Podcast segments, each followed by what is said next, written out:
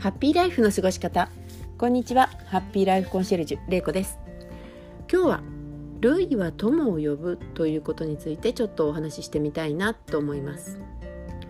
ルイは友を呼ぶっていうのは言葉的には皆さんご存知だと思うんですけれども、まあ、気質や趣味の合う人たちがどこからとなく集まってきて、まあ、行動を共にするっていうことですよね。でまあ、人間って一人では生きてはいけないものなので何かしらのコミュニティに参加してると思うんですね。まあ、ちっちゃい単位で言えば家族だったりだとか、まあ、小あの学校や職場の関係のコミュニティだったりとか、まあ、趣味だったりとか、まあ、地域のあの活動のですね町内会とかそういうコミュニティに参加してるっていうこともありますしまあその他にも単純に人と関わるっていうこともまあ類は友を呼ぶの一つだと私は思ってるんですねたくさんの人が集まらなくても誰が自分と関わってくるかということも合わせて類は友を呼ぶっていうことで私は考えていますでそう考えた時にですねこの自分の周りにどんな人たちが集まってきているかっていうことをこう客観的に見てみると、まあ、今の自分がどんな自分なのかっていうのが分かるような気がするんですね。まあ、例えばですね、まあ、自分の周りに常に不平不満を言っている人がいる、まあ、世の中がどうだとかあの、まあ、親がどうだとか先生がどうだとかあとこの社会が悪いとか まあいろいろな不平不満ありますよね。まあ、そういうことをばかりを言っている。あと何事も面倒くさいと先延ばしにする、まあ、また今度また今度っていう感じで、あの何も決まらずにいつもいつも先延ばしばっかりしている人たち。あとそうですね。すぐにもう仕方ないんじゃない？って諦めてしまう。どうせやっても変わらないし。っていう言葉で締めくくって何事も行動しようとしない。あとまあ悪口を言うですかね。人の悪口。あのまあ影。で言うことがほとんどだと思うんですけれども何かしらにつけて会うと悪口しか言わない。こういう人もなかなかいますよね。あとギャンブルが好き。もう借金をしてでも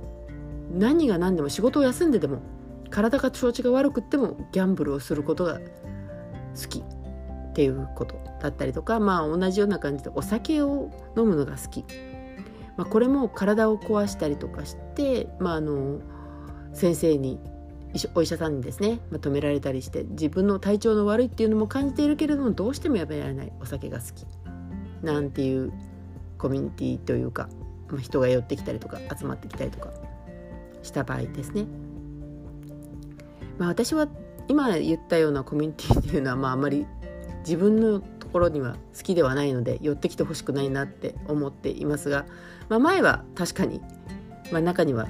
ちょっと寄ってきてるなっていう思う時もありました。でですねまあじゃあ私が参加したいようなコミュニティ私が寄ってきてほしいなと思う コミュニティって、まあ、どういうものかなっていうとですね人を褒める。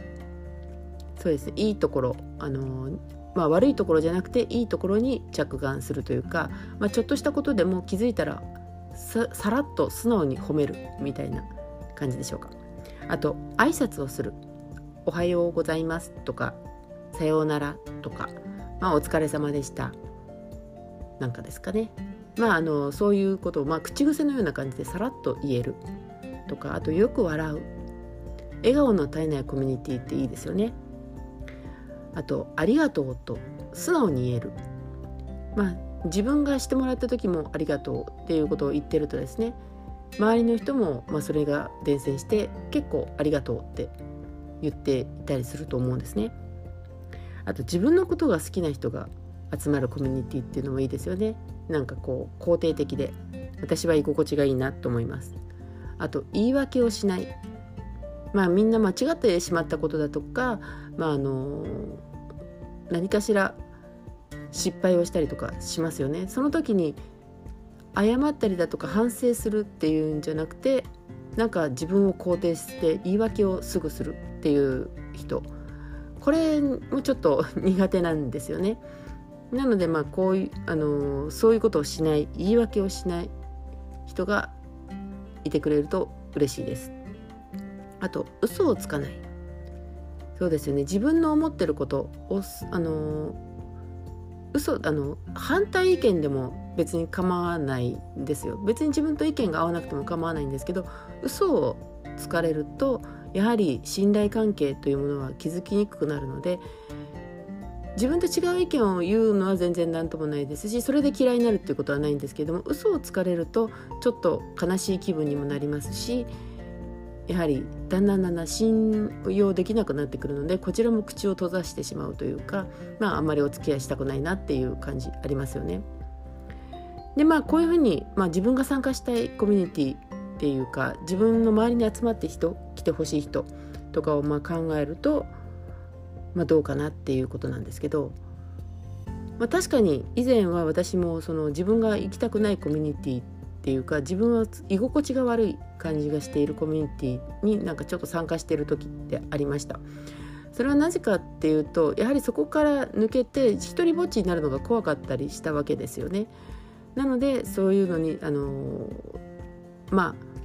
悪口とかを別に自分は言うわけではないけれども、まあ、それを笑って受け流すというか そういう形でまあある意味その悪口を言っている人には自分も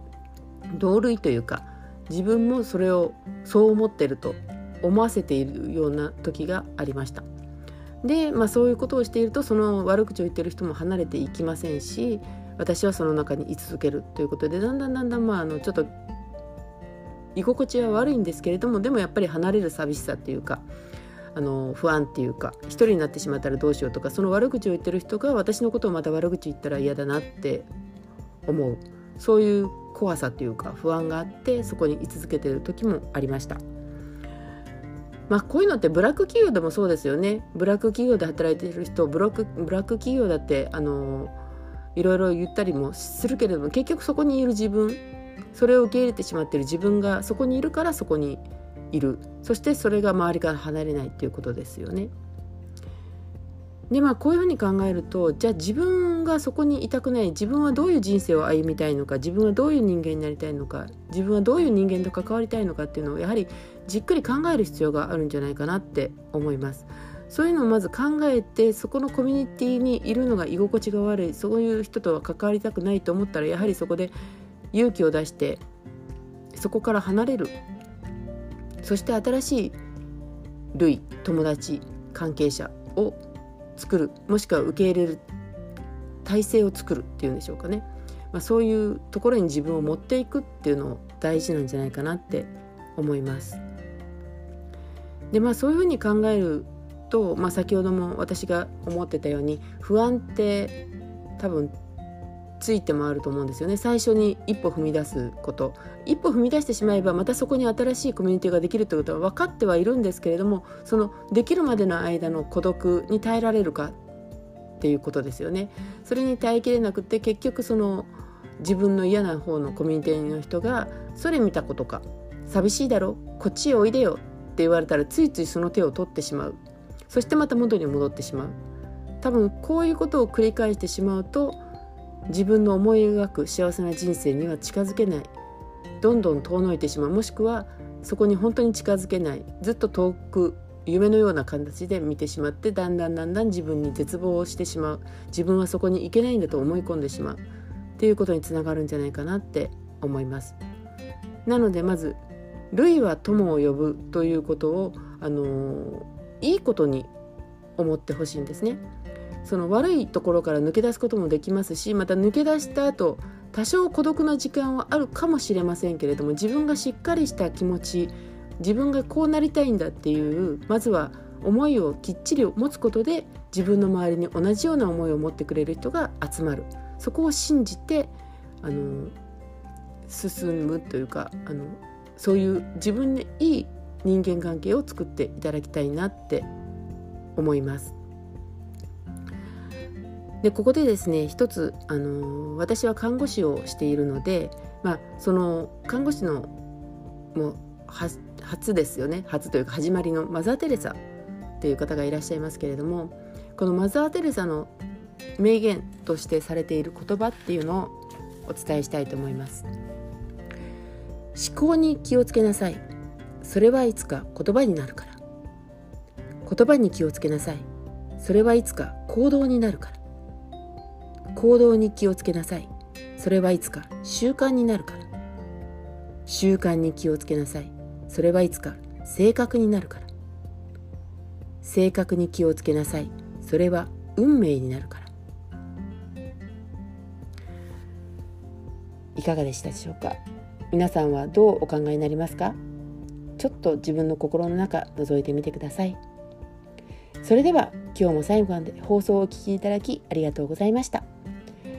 明日もあなたが笑顔でありますように。ハッピーライフコンシェルジュ玲子でした。ではまた。